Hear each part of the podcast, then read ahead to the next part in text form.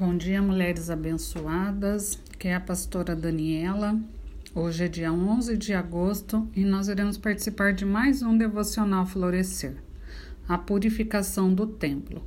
Está em Mateus, capítulo 21, do 12 ao 17.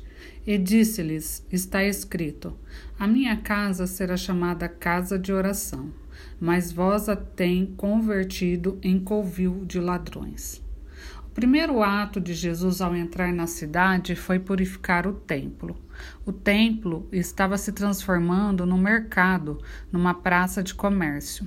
Os negociantes se instalaram dentro da casa de Deus, a fim de vender produtos para os rituais do culto.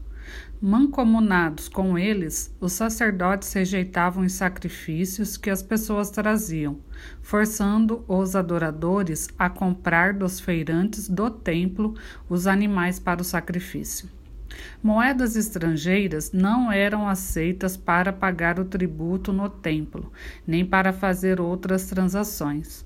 A maior parte das moedas trazia estampas de símbolos pagãos, o que não era aceitável. Consequentemente, aqueles que iam a Jerusalém adorar precisavam trocar o dinheiro e ali estavam os cambistas, sempre cobrando uma taxa exorbitante e passando parte desse lucro aos sacerdotes.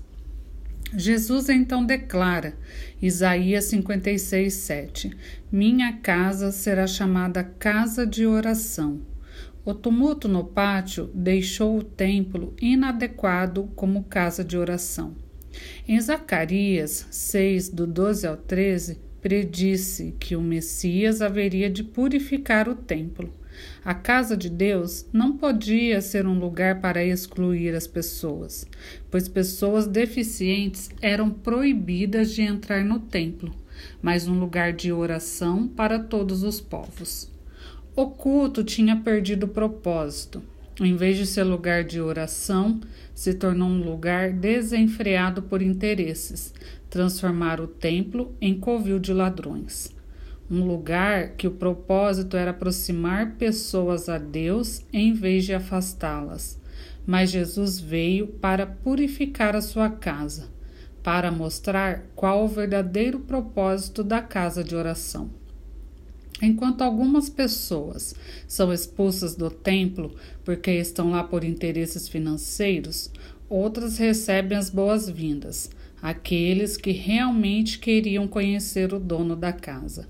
Estavam em busca de cura, e Jesus curou os cegos e coxos para mostrar que os excluídos eram prioridade para ele.